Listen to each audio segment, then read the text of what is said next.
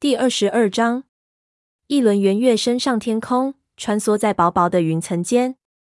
蓝星带领雷族武士们前往四棵树参加森林大会。尽管他已经向星族宣战了，可他执意要率队参加会议。我怎么能放心把族群交给你带领呢？当火星向蓝星询问他该带谁参加森林大会时，蓝星就是这么对他说的。火星无可奈何。只得顺从地低头退出洞穴。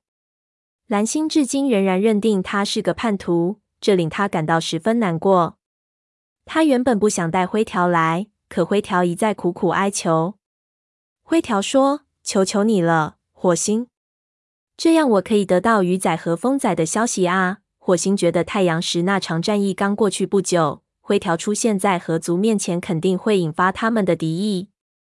他曾经寄希望于蓝星的拒绝，不料蓝星却满不在乎地晃了晃尾巴，说：“让他去吧，既然你们都是叛徒，去不去有什么分别呢？”火星和其他武士们一起跟在蓝星身后走下山坡。刚走进山谷，火星一眼便望见虎星和豹星肩并肩坐在一起，饶有兴趣地观看一群学徒们嬉戏打闹。虎星是不是正在密谋报复雷族？他不知道。不过，他敢肯定，豹星自从太阳石一役战败后，一定怀恨在心。豹星对虎星说：“你这个族长当得真不错，这些猫长得很结实，而且它们的动作也很准确灵活。”虎星高兴地说：“我们族群确实已经有了一些起色，不过未来还有很多的工作要做。”两个学徒滚到虎星和豹星的脚边，豹星向后退了一步，让开地方。火星想。影族的这些学徒确实个个长得肌肉发达，很难相信他们就是数月前那些差点儿在瘟疫中死掉的瘦骨嶙峋的小猫。他和灰条相互对视了一眼，均感到有些不安。他敢肯定，雷族迟早要和这些训练有素的战士们打一场大仗。虎星一声令下，学徒们立刻停止了打斗，舔梳身上蓬乱的毛。两族族长向巨岩走去。蓝星已经等候在巨岩下，不过风族族长高星还没到。雷族猫四散开来，各自去找外族里比较要好的朋友聊天。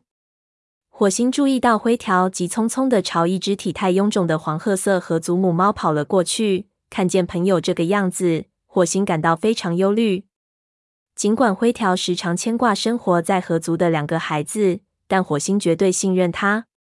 可是，如果一些雷族武士看到灰条如此急切的去见一只河族猫，他们会怀疑他对族群的忠诚。灰条向那只母猫打招呼说：“显毛，进来好吗？鱼仔和风仔过得怎么样？”显毛欣慰地说：“他们已经当上了学徒，现在叫鱼爪和风爪。”太棒了！灰条立刻容光焕发，转头对火星说：“你听到显毛说什么了吗？”我的孩子们现在是学徒了。他又转过头去，他们不在这里，是吗？显毛摇了摇头，说：“他们资历太浅，不能来这里。也许下一次就可以了吧。我会把你的问候带给他们的。”灰条有劳了。灰条的兴奋之情减退，继而变得忧虑起来。那次战役后，我再也没有回去。他们怎么想呢？显毛说。他们知道你还活着，就都放心了。别瞎寻思了，灰条。这件事并没有令大伙儿感到意外。河族里所有的猫都知道你迟早会回到雷族。灰条惊讶地眨了眨眼睛：“真的？真的？每天早晨你都在边界处徘徊，向河对岸凝望。你总是对两个孩子讲述你和火星一起做学徒时的故事。任谁见了都知道你的心从来就没有离开过雷族。”灰条又眨了眨眼睛，说：“对不起，显毛。”显毛轻快地说：“没什么可对不起的。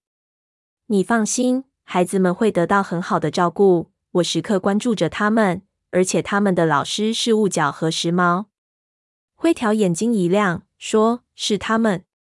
那太好了。”火星心里疑窦丛生。雾角和时髦都是很优秀的武士。可他们为什么愿意做灰条孩子们的老师呢？考虑到雾角曾经是孩子们的母亲银溪的好朋友，这倒也有可能。不过上次他和时髦听说蓝星竟然是他们的母亲时，反应相当激烈。火星想不到他们居然肯教这两个具有雷族一半血统的幼崽。他们是不是想把对雷族的刻骨仇恨灌输给这两个孩子呢？灰条急切地对显毛说：“我为他们感到骄傲，请叮嘱他们一定要听师傅的话。你能把这些话带给他们吗？”显毛说：“放心吧，一定带到。”而且我知道雾角会尽量安排你和孩子们见面的。豹星也许不乐意，可黑，只要这件事瞒着他，也就眼不见心不烦了。火星感到很疑惑，既然雾角拒绝承认蓝星，那他应该不愿和雷族牵扯上什么瓜葛才对。他怀疑，自从雾角和时髦知道自己的身世后，会更加忠于河族，更加热爱灰池。灰池一直是他们敬爱的母亲。灰条说：“谢谢了，显毛，我不会忘记你所做的这些事的。”这时，巨岩上传来开会的召唤声。火星转头看见四位族长已经齐聚在巨岩上，在月光照耀下，他们身上的毛闪闪发光。四位族长威风凛凛地俯视着巨岩下的猫群。火星并没有注意听蓝星的开场白，他一直在琢磨蓝星会不会提到驯沼和亮爪的惨剧。其他族长会不会也带来类似的消息？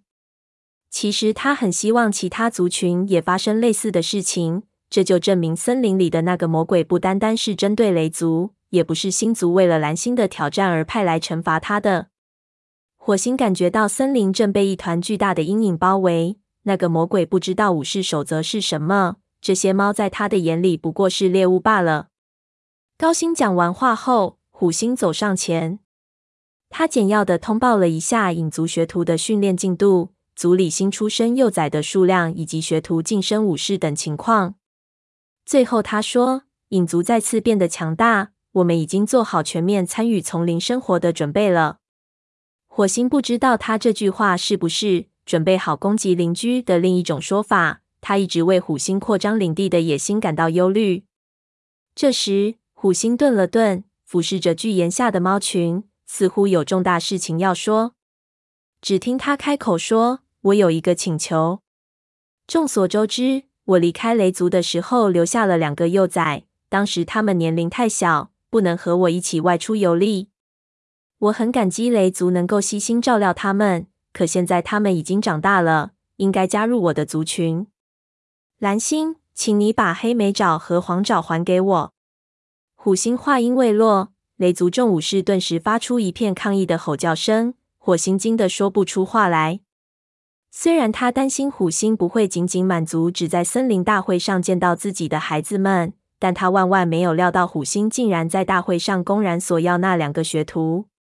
蓝星站起来，等抗议声平息后，方才说：“当然不行，他们是雷族的孩子，他们现在已经是学徒了，而且他们会继续留在族群里。”虎星挑战似的说：“留在雷族吗？我认为不行。蓝星，这两个孩子是我的，而且我的武士们将会精心教导他们。”火星暗想：按照这个逻辑，灰条的两个孩子也该回到雷族来了。不过他知道蓝星不想在这件事上引发和合族的争执。蓝星毫不退缩地说：“你的关心我能理解，虎星。不过你放心。”这两个孩子在雷族里将会接受最好的训练。虎星又顿了顿，他扫视了一眼群猫。这一次，他不是对蓝星说话，而是面对会场上的所有听众。雷族族长对我说，在他的统治下，我的孩子们将会得到优良的教导。可据我所知，雷族根本就照顾不好他们的幼崽。一只幼崽被老鹰叼走了，有两名学徒在没有武士陪同下就被派出去执行任务。一名学徒被残忍的杀害，而另外一名则落下了终身残疾。难道我关心自己孩子的安全有什么错吗？虎星的话在会场中引起一片轰动。火星抬头望着这位影族族长，心里感到十分纳闷：虎星怎么会知道训爪和亮爪的事？这件事刚发生不久，不可能这么快就传到影族，除非黑条。火星一惊。立时勃然大怒，那个可耻的叛徒必定见过虎星，把什么事都对他说了。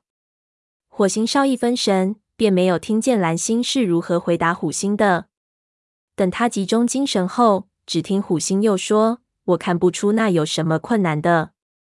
其实这也不是雷族第一次把幼崽交给别的族群，是吗？”蓝星、火星惊出一身冷汗。虎星是在暗指雾角和时髦。灰池曾把他们的身世告诉虎星，不过幸亏虎星不知道这两个孩子的母亲是谁。即使如此，他也比雷族里其他的猫知道的多。火星瞥了眼站在两步开外的时髦，只见他昂着头，眼睛死死盯着巨岩。他盯的不是虎星，而是蓝星。火星看见他的目光中充满了深深的仇恨。火星忐忑不安地等待蓝星回应。他看得出来，虎星的话给蓝星造成了多么大的震惊。当他回答时，每一个字都如同尖刺一般哽在他的喉咙间。过去的事就让它过去吧。我们应当尽量照顾彼此间的最大利益。我会认真考虑你的话，虎星。下次森林大会我会给你答复。火星本以为虎星等不了一个月的时间。不料，这位影族族长却做出妥协，说：“很好，我可以再等一个月，但就此未限。